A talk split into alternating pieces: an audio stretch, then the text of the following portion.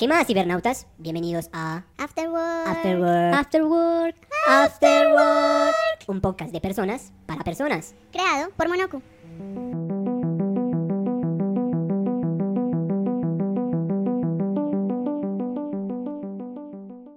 ¿Allá? ok. Am, bueno, bienvenidos sean todos a un nuevo video, capítulo, episodio, como lo quieran llamar, de Afterworld, eh, un podcast de Monoku. Y el día de hoy am, tengo a dos invitadas, casi las de siempre. ya las deben de conocer de episodios anteriores, pero sí, o sea que pues am, creo que eh, cada una que esté presente y también me va a presentar eh, yo, pero de últimas. O, para- o me presento ya, no, me voy a presentar ya. Mi nombre es... Sí, soy como, ah, soy, es que soy como, soy desarrollador frontend y, y pues nada, am, ya, así. básica, sencillo y rápido. Eh, yo soy Alejandra García, em, trabajo como gestora de comunicaciones en Monoku y también ya está. That's it. Eh, hola a todos, yo soy Lina, ya me ven conocer, soy diseñadora en Monoku y ya de UX UI ah, y digital también. Se preguntarán por qué siempre salimos en los episodios últimamente, pero eso tiene una explicación y es que todo el equipo de, desa- de desarrollo últimamente está en clases de Machine Learning, entonces estamos esperando a que terminen su curso para volverlos a traer nuevamente a nuevos episodios. Entonces, muy pronto, nuevos panelistas en nuestro podcast. Sí, muy pronto, para no, para no aburrirles con las mismas voces, sobre todo con mi voz de tarro que tengo. Ahora am, vamos a hablar de un tema bastante interesante que de pronto a muchos les interesa y es, por ejemplo, cómo en Monoku desarrollamos un, un sprint en un proyecto. Ah, para los que no sepan qué es un sprint, es un es llamado a un periodo de tiempo en el que se trabaja en un proyecto, ya sea, pues, en la mayoría de los casos, puede ser un proyecto que esté en creación o que ya esté desarrollado, según las necesidades. Y se acoge mucho a una metodología llamada Scrum, que es la que nosotros utilizamos en Monoco. Entonces, vamos a explicarles eh, en líneas generales qué hacemos eh, o qué pasos seguimos en, para el desarrollo de un sprint.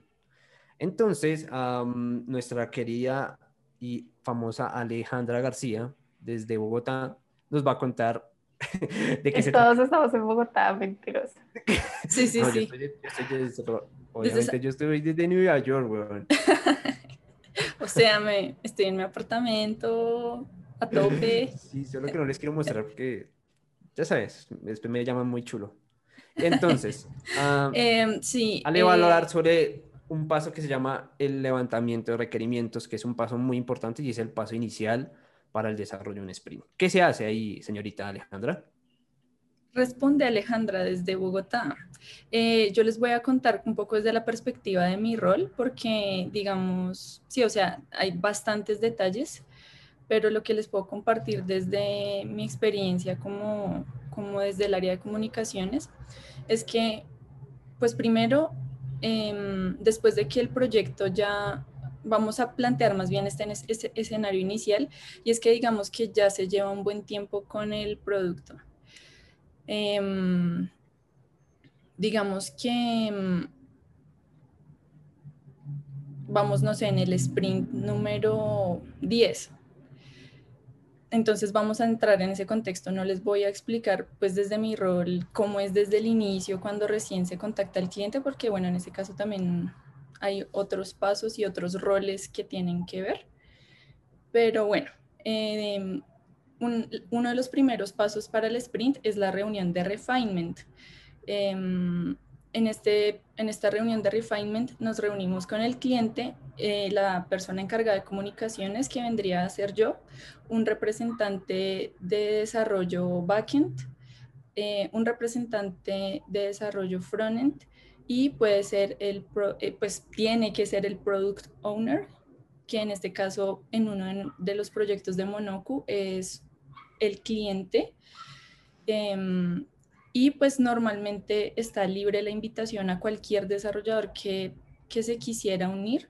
Y también es muy importante que esté algún representante de diseño, porque los tickets que se van a crear pues van a cubrir backend, frontend y eh, diseño.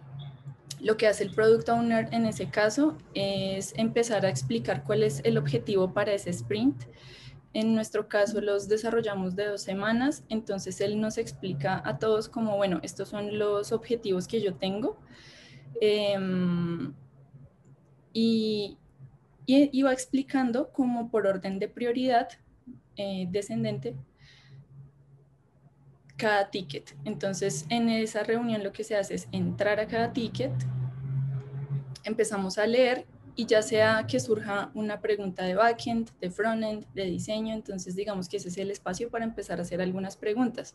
Nosotros como para optimizar un poco esos procesos de, levantar esos requerimientos por parte del cliente, creamos como unos, unas plantillas eh, donde nosotros esperamos que el cliente como que eh, coloque de acuerdo a esa plantilla lo que para nosotros es vital en un ticket para que desarrollo no se vaya a bloquear.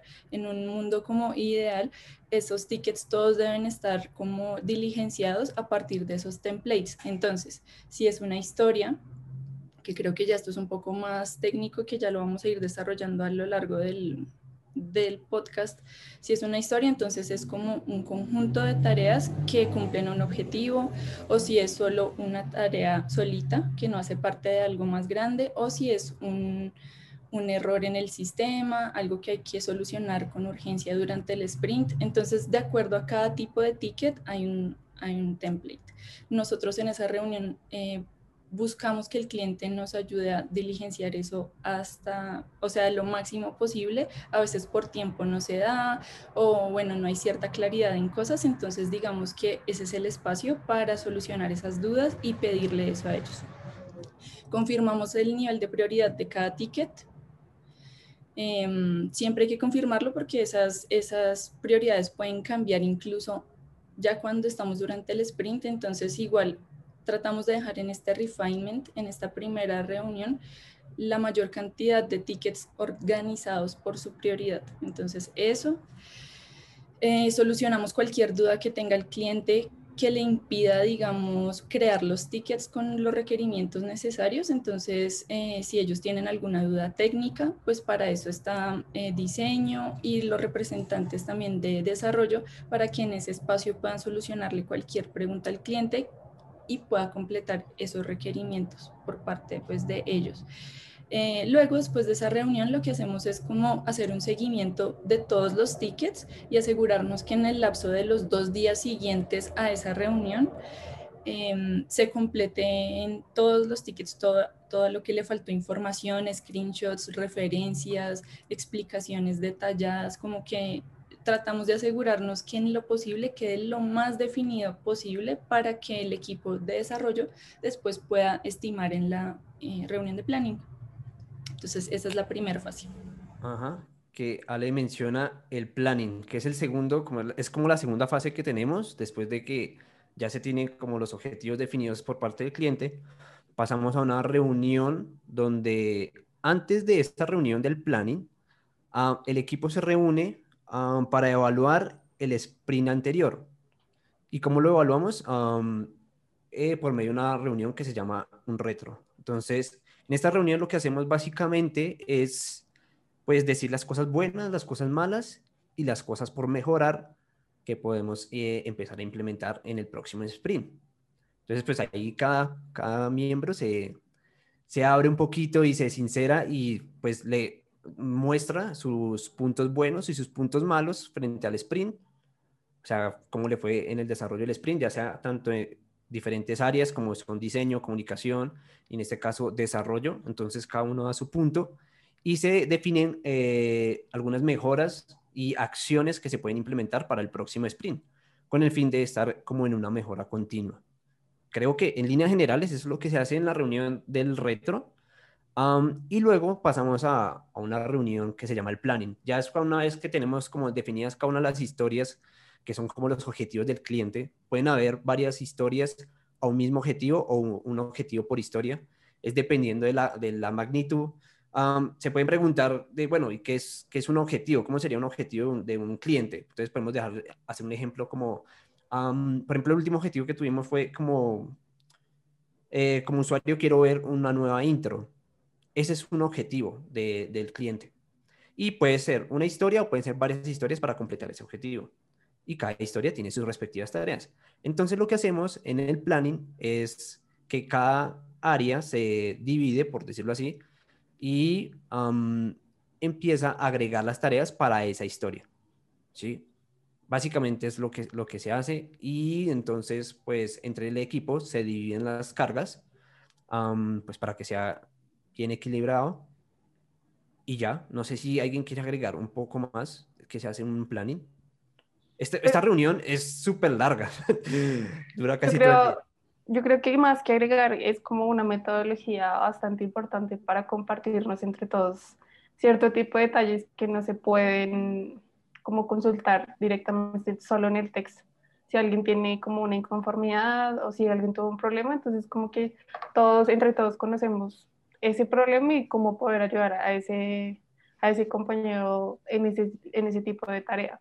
Entonces Exacto. yo, en- para mí es como súper importante eso, como compartirnos como qué pasa o qué problemas hemos tenido y sobre todo como esclarecer las dudas que hayan, porque por más que a, a veces haya como cierta descripción en alguna tarea, puede que no sepa mucho la persona de otro área de trabajo como qué significa. Puede ser un flujo, puede ser, no sé, que le expliquen como el ticket en diseño de que cómo realmente funciona. Entonces es súper importante y súper funcional, pues, tener ese tipo de reuniones, incluso todos los días, ¿no? Exacto. Claro, el planning les da contexto a, a, todo- a todos los que tengan como dudas respecto a un objetivo. Entonces en el planning se aclaran todas las dudas que se tengan y se empiezan a, a crear tareitas pequeñas. Cre- Crear tareas pequeñas es, es una de las metodologías, eh, bueno, es uno de los detalles de la metodología Scrum, que es crear eh, cositas pequeñas y am, eh, la parte más difícil creo que el planning es la parte de la estimación. Pues bueno, en el área de desarrollo am, es muy difícil porque nosotros tenemos que estimar y tenemos una cierta holgura de horas con la que nosotros trabajamos y hay, hay- hay días que, bueno, hay sprints que nos va muy bien y hay, hay sprints que nos van muy mal, pero entonces vamos mejorando y vamos haciendo como track de, de esas, de esas, de esos sprints donde nos fue muy mal y, y ya. O sea, yo Pero que sin llorar, Brian, sin llorar. Llorar, sí, ya de- va a terminar siendo esto una sesión así de, ¿cómo te sientes, Brian? mi vida es muy difícil. Sí, Creo que eh, también nos pasa en todos, ¿no? Diseño, por el momento diseño creo que no está estimando, aunque se debería, sino que como que el proceso es un poco más complejo, como que hay días en los que uno está full Inspirado. de ideas y, y hay otros días en los que uno se siente como perdido. Entonces, como que la estimación es algo súper difícil, pero yo creo que debe haber metodologías como que apoyen ese tipo de, de ideas, como, no sé, contabilizarse uno mismo, no como presión, sino uno mismo como cuánto tiempo se demora haciendo tal, tal tarea para tener al- algo más o menos como yo, como un de- rango. De hecho, de hecho el, el equipo de desarrollo lo está haciendo porque a través de, de Jira, que es la plataforma que utilizamos para montar todas las historias, montar todos los objetivos y hacer track de qué es lo que está trabajando cada quien, um, cada tarea tiene como un counter y ahí tiene el tiempo, el tiempo que, que está, se está tomando cuando la en progress. Porque cada tarea se, em, se maneja en diferentes estados. Está en to do, en progress y luego pasa a done. Y ya. O sea, prácticamente lo que dura en progress, ese tiempo es traqueado. Ahí uno se da cuenta cuando estima mal o, es- o estima muy por encima. Claro. Y ya. Em, de- del planning también habría que agregar que en ese momento, como digamos que en la primera reunión solo hay un representante de cada como área, pero en el planning sí ya estamos como todos y todas. Entonces surgen preguntas que, ajá, entonces surgen preguntas que se pasaron hacia el cliente que son así como de pronto vacíos de lógica o uh, faltó pensar tal flujo de tal pantalla o tal cosa. Entonces ahí también se solucionan esas dudas con el cliente nuevamente, como que surge una nueva ronda de preguntas y entonces digamos que en mi caso es como dejar todas esas preguntas a medida que ustedes las van formulando y se van dejando en cada ticket de Jira, pues para que el cliente pueda volver a nosotros cuando ustedes ya se sientan a hacer las estimaciones, que ustedes ya tengan esa respuesta. O sea, es, como todo el tiempo estar haciendo eso. Y habría que agregar algo y es que ya después de eso se envía como un reporte de, al cliente, como un reporte escrito de, bueno, estas son todas las historias que entran en el sprint después de, de que ustedes pues pueden estimar ya todos los tickets. Entonces ahí ya se ve la realidad de tales tickets no alcanzan a entrar o o tal cosa no se va a alcanzar a hacer. Entonces ese reporte final se le pasa pues al cliente y luego cada día después de las reuniones de stand-up se envía pues un reporte. Yo, yo quisiera agregar algo como más, como pregunta para todos. Uy, loco. Eh, Uy, loco. ¿Qué pasa cuando se agrega un ticket que, que no está planeado? Es decir, vamos a la mitad del sprint de tiempo y el cliente necesita sí o sí agregar un ticket. Urgente, ¿sí? Sí.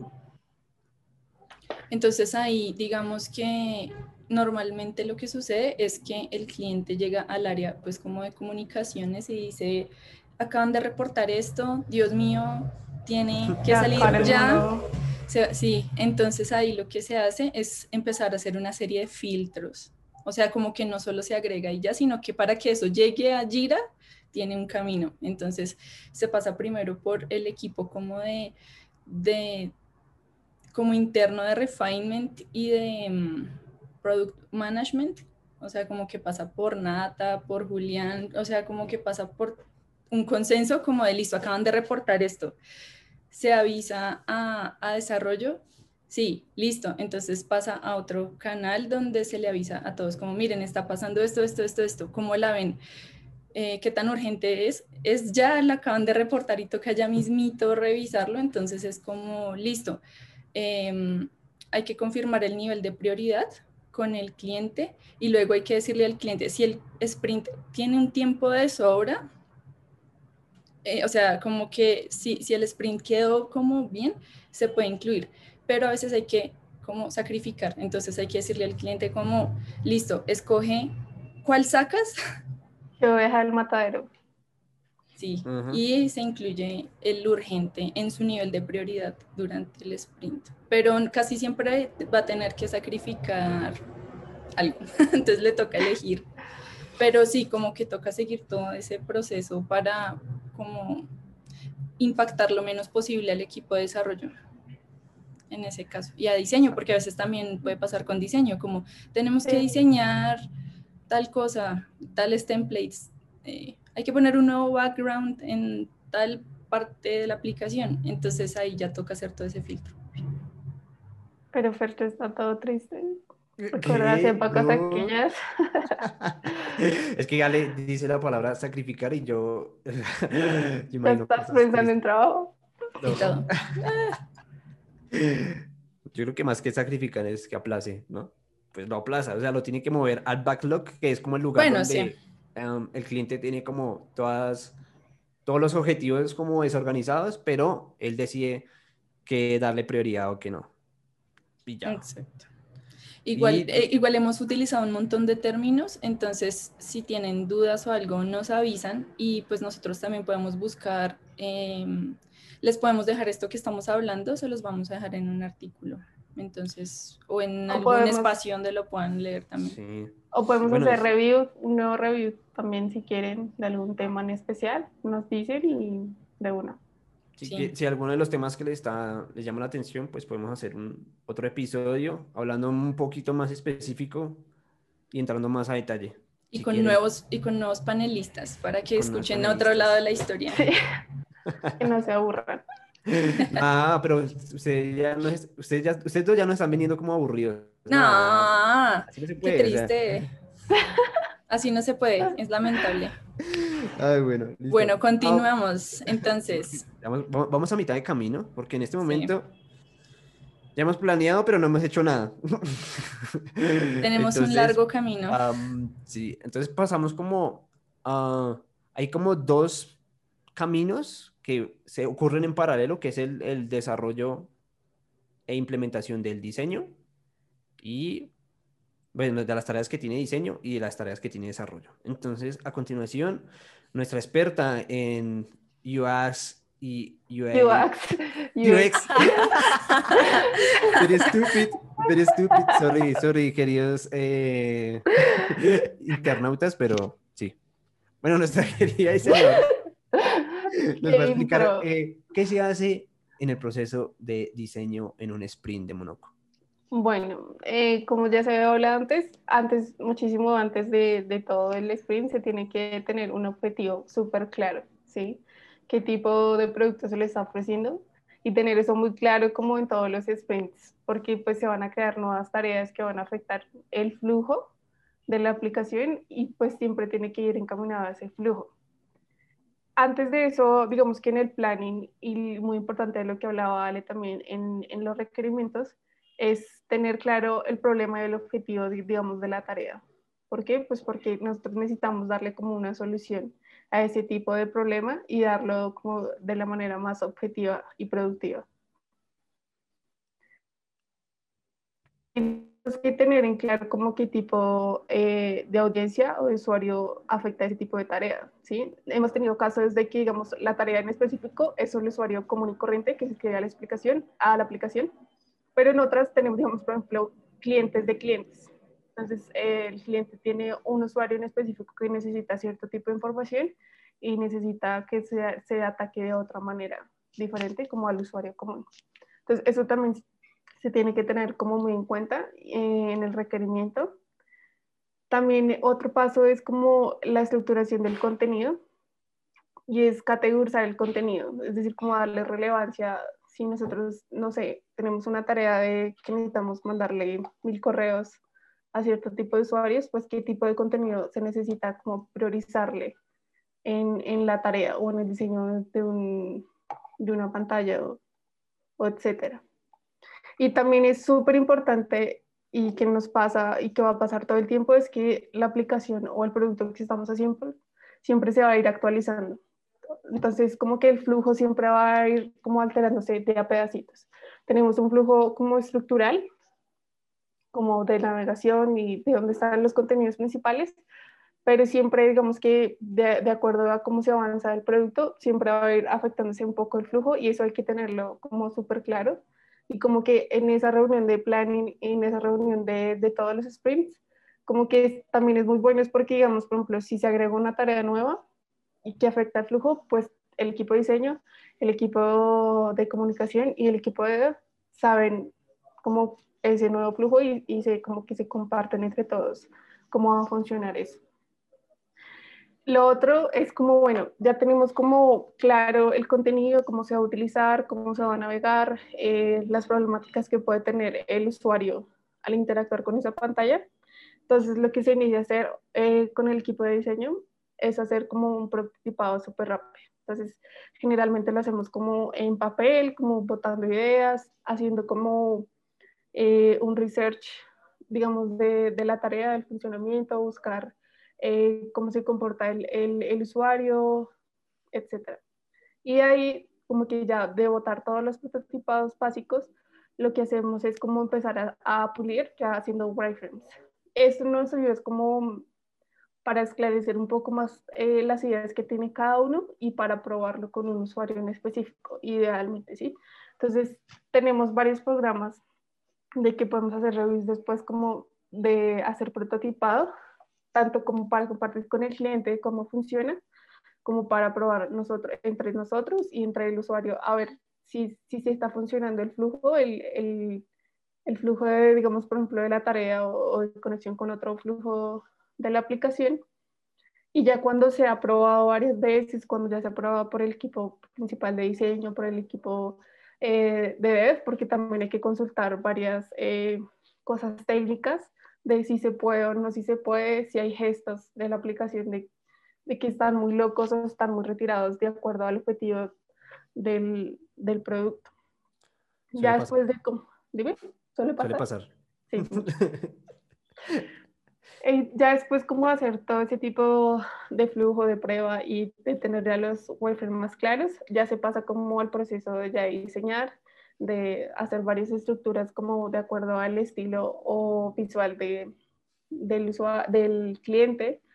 Y lo que se hace ya, eh, que nosotros ya hicimos un video sobre eso, es hacer de una vez el Atomic Design, que es de una vez estructurar los átomos para poder eh, empezar a diseñar. Entonces, siempre es como se diseña desde lo pequeño hasta lo grande.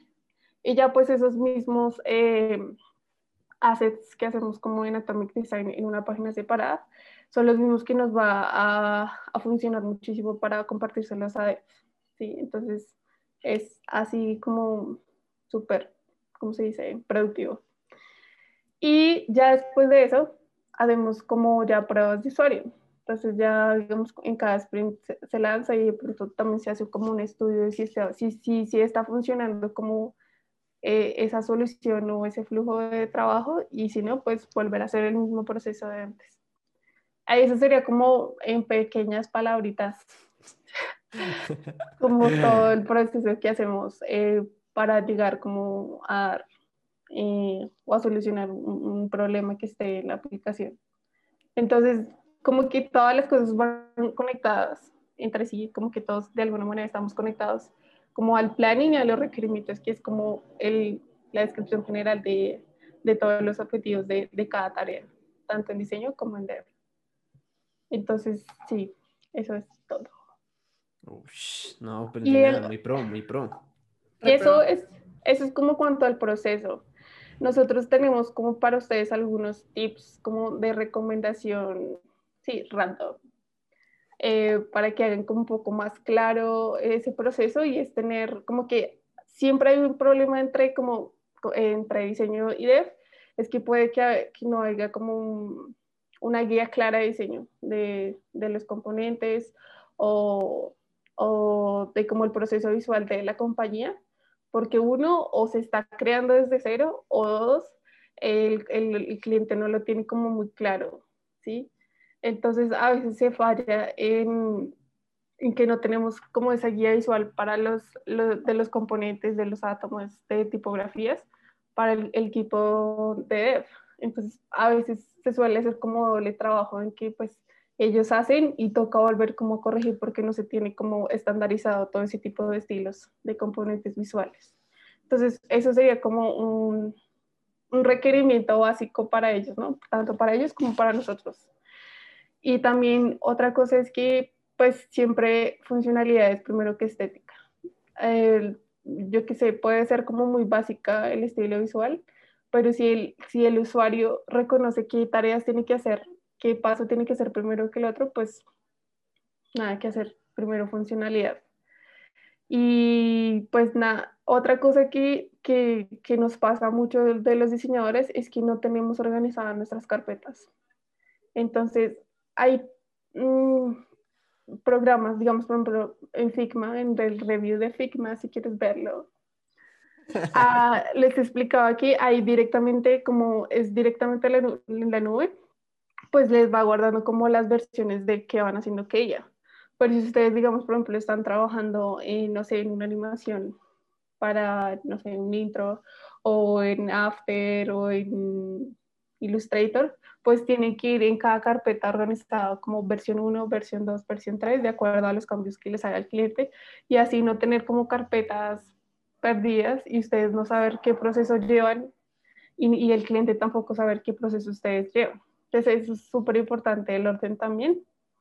Y pues también buscar y actualizarse de nuevas herramientas. Digamos que antes se utilizaba, digamos, por ejemplo, Illustrator o Photoshop para diseñar eh, UI y ahora se, se, pasó, digamos, por ejemplo, al LXD de Adobe y ya han, han ido como evolucionando unas eh, herramientas como Sketch o como Figma para hacer mucho más ágil como ese diseño, entonces siempre estar como actualizándonos en herramientas.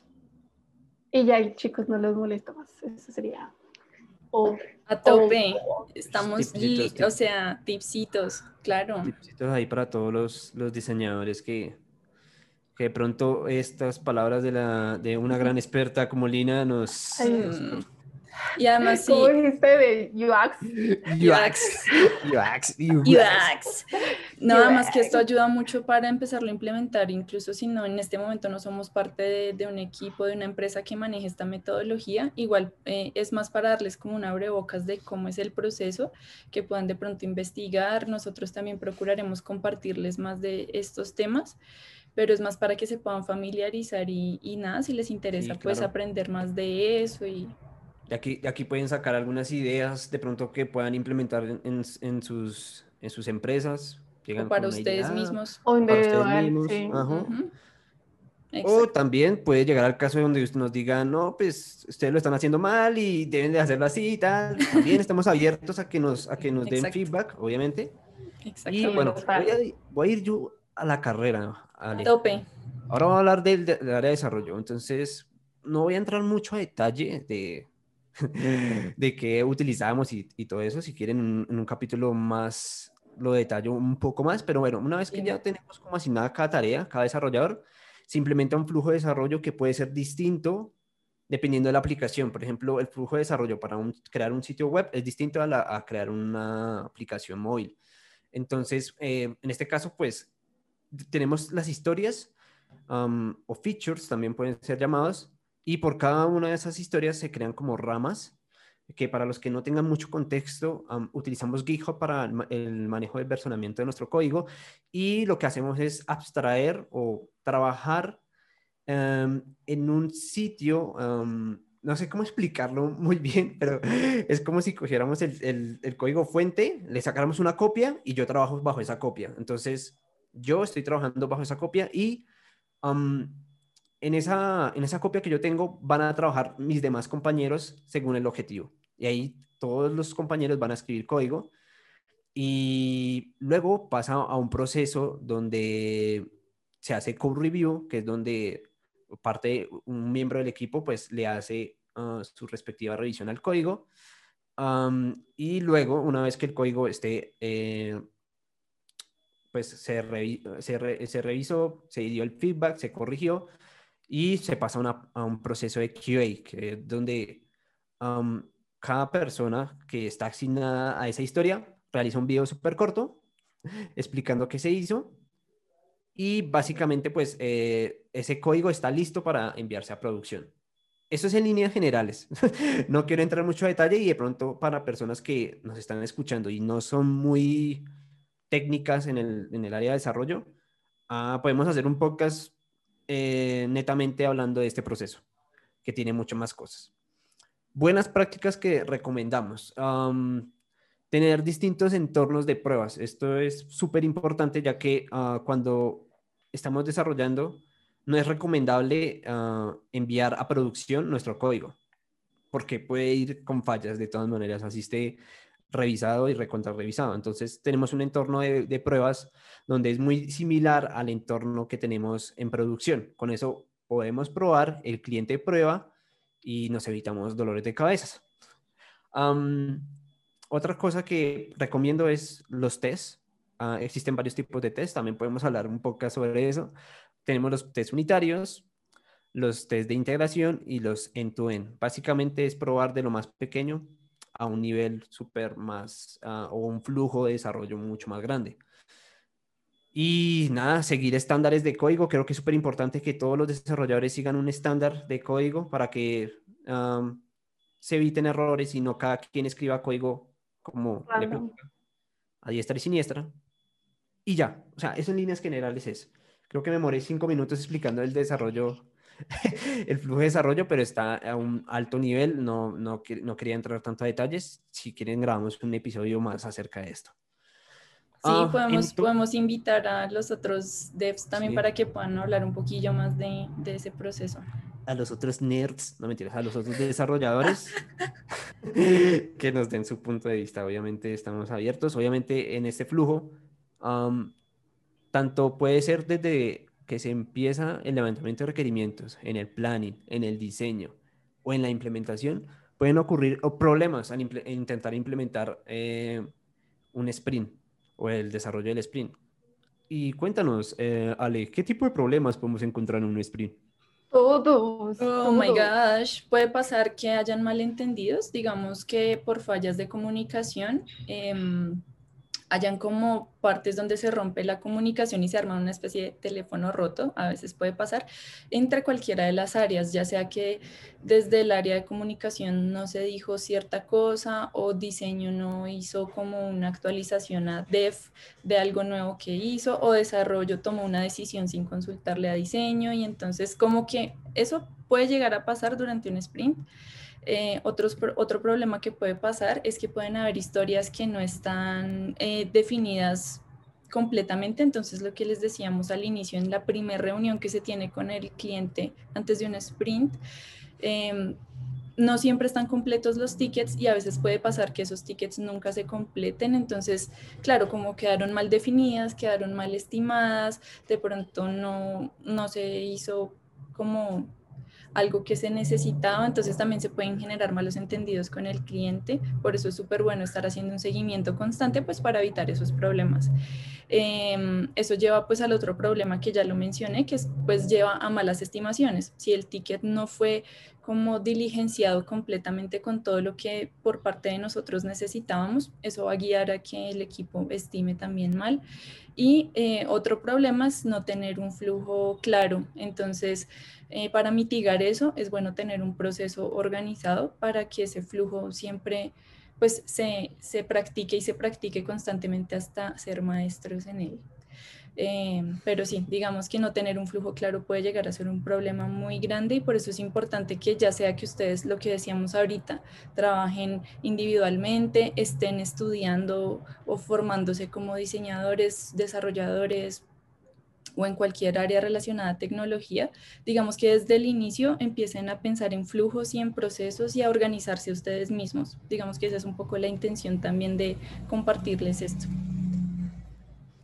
Sí, porque, exacto, por ejemplo, yo que estudié desarrollo, pues, am, y yo creo que también Lina, o sea, en ningún momento nosotros estamos acostumbrados a, a- a realizar este tipo de metodologías de un sprint, de que planear, de que No. ahora, te- no, uno, a uno le enseñan es a, a diseñar, a diseñar en, en tu caso y a mí a crear aplicaciones, pero esta parte es súper importante, o sea, este es el pilar, sea que por ejemplo, si quedó mal definida una historia o se hizo mal o se entendió mal un requerimiento, ya nuestro código o el diseño no vale nada porque nunca va a llegar a producción.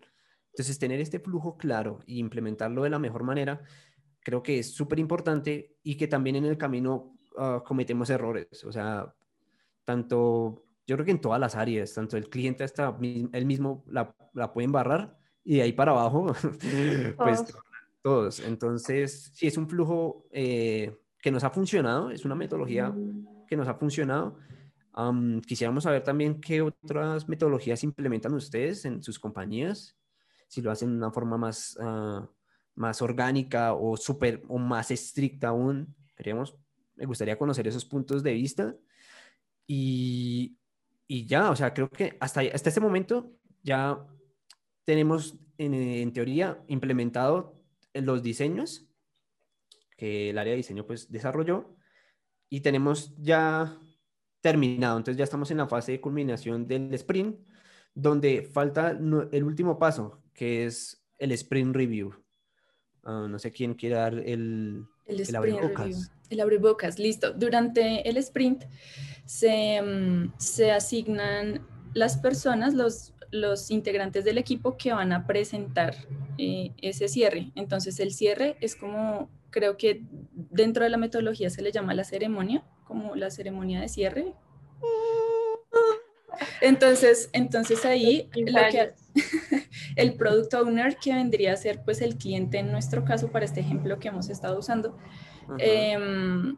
es- eh, el cliente asiste a esa reunión y se le muestra como todo lo que se hizo.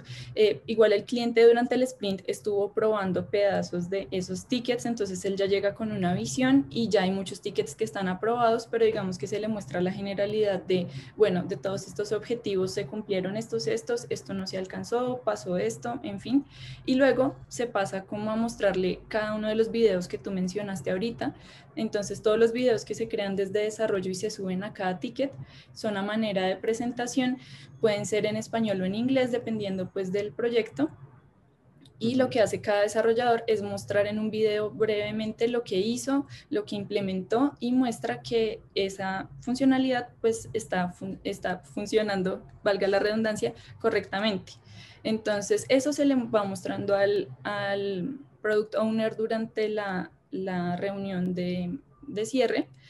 Em, y listo, entonces el product owner va como decidiendo, listo, sí, probé esto, lo, me funciona, se puede pasar a Don y ya. Entonces como que la meta de esta reunión también es terminar de cerrar los tickets que quedaron por ahí pendientes, se cierran em, y ya, digamos que ahí ya acabaría la, la ceremonia, tiende a ser o sea, buscamos que sea rápida, por eso se hacen los videos, para mostrar los videos rápidamente y ya.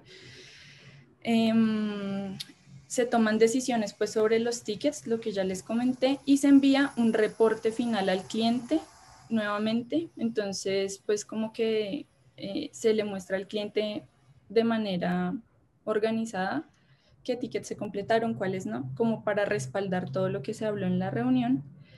Em, y si quedaron ítems pendientes, de pronto tickets que se devolvieron, pues nada, entran en la fase de seguimiento para ver si se agregan al siguiente sprint junto con todo lo otro que, que el cliente mencionó en la reunión. Es un ciclo. entonces volvemos al inicio. Y entonces a, esa, a ese inicio se lleva todo lo que quedó pendiente, todo lo que faltó por cerrar y pues se pasa al nuevo sprint. A grandes rasgos. Y bailamos y bailamos. Después de eso. Casualmente son los viernes, entonces ya ah, uno descansa después de esa reunión. Y también es, es satisfacción haber terminado eh, varios retos, varias, haber corregido varias cositas. Y es chévere porque uno ve el feedback directamente con el cliente, entonces me parece muy chévere cuando presentamos. En este caso nosotros lo hacemos en, en inglés, que es el doble dificultad, pero, pero bien, chévere. Como el triple. Oh, oh, my God. Oh my gosh. Sí. Y ya hemos hecho, hemos completado el ciclo, queridos, queridas. esto, esto, en líneas generales sería un sprint de Monoco, ah, muy por encima. Eh, y listo, pues yo creo que ya habríamos terminado. Eh, queríamos agradecerles por habernos escuchado. Si tienen algunas dudas de al, o algunas mejoras que también podríamos hacer para grabar estos episodios. Eh, recuerden que estamos en cuarentena, entonces de pronto la calidad del audio no es la más óptima, pero estamos trabajando en eso, estamos trabajando en mejorar, estamos mirando cómo podemos mejorar y implementar nuevas cositas. Se vienen nuevos videos en nuestro canal de YouTube. Allí pueden chequear que uh, Lina está trabajando en algo de animaciones y luego también vamos a trabajar algo de código. Y nada, se vienen cositas muy chéveres. si tienen alguna duda, sugerencia, no duden en comentarnos. Eh, si nos están viendo desde alguna plataforma de, de, podcast, también no duden en, en, darle like y suscribirse. Y nada, véanos en nuestras redes sociales. Estamos publicando constantemente eh, qué, la, qué, hacemos, qué lanzamos. Dale like, suscríbete. Y nada, no sé si quieren eh, decir algo ustedes, señoritas. Nada que agregar, chaval. Solo darles las gracias por, por escucharnos en un episodio más y estamos pendientes para escuchar sus opiniones. Sí, si tienen herramientas eh, nuevas para todo cada tipo de proceso que tenemos, si tienen dudas, como decía Fercho, pues nada, no, no duden en contactarnos y, y, nosotros estaremos planeando si hacer un nuevo podcast, si hacer un review o qué tipo de otro de contenido podemos eh, ofrecerles para resolver esas dudas. Y nada, pues súper bienvenidos otra vez si están nuevos a, nuestro canal, a nuestro podcast. Y a los viejos que muchas gracias por seguir ahí firmes. Bye, guys. Bye. Bye. Adiós. ¿Qué más, cibernautas? Bienvenidos a Afterwork. Afterwork. Afterwork. Afterwork. Un podcast de personas para personas. Creado por Monoku.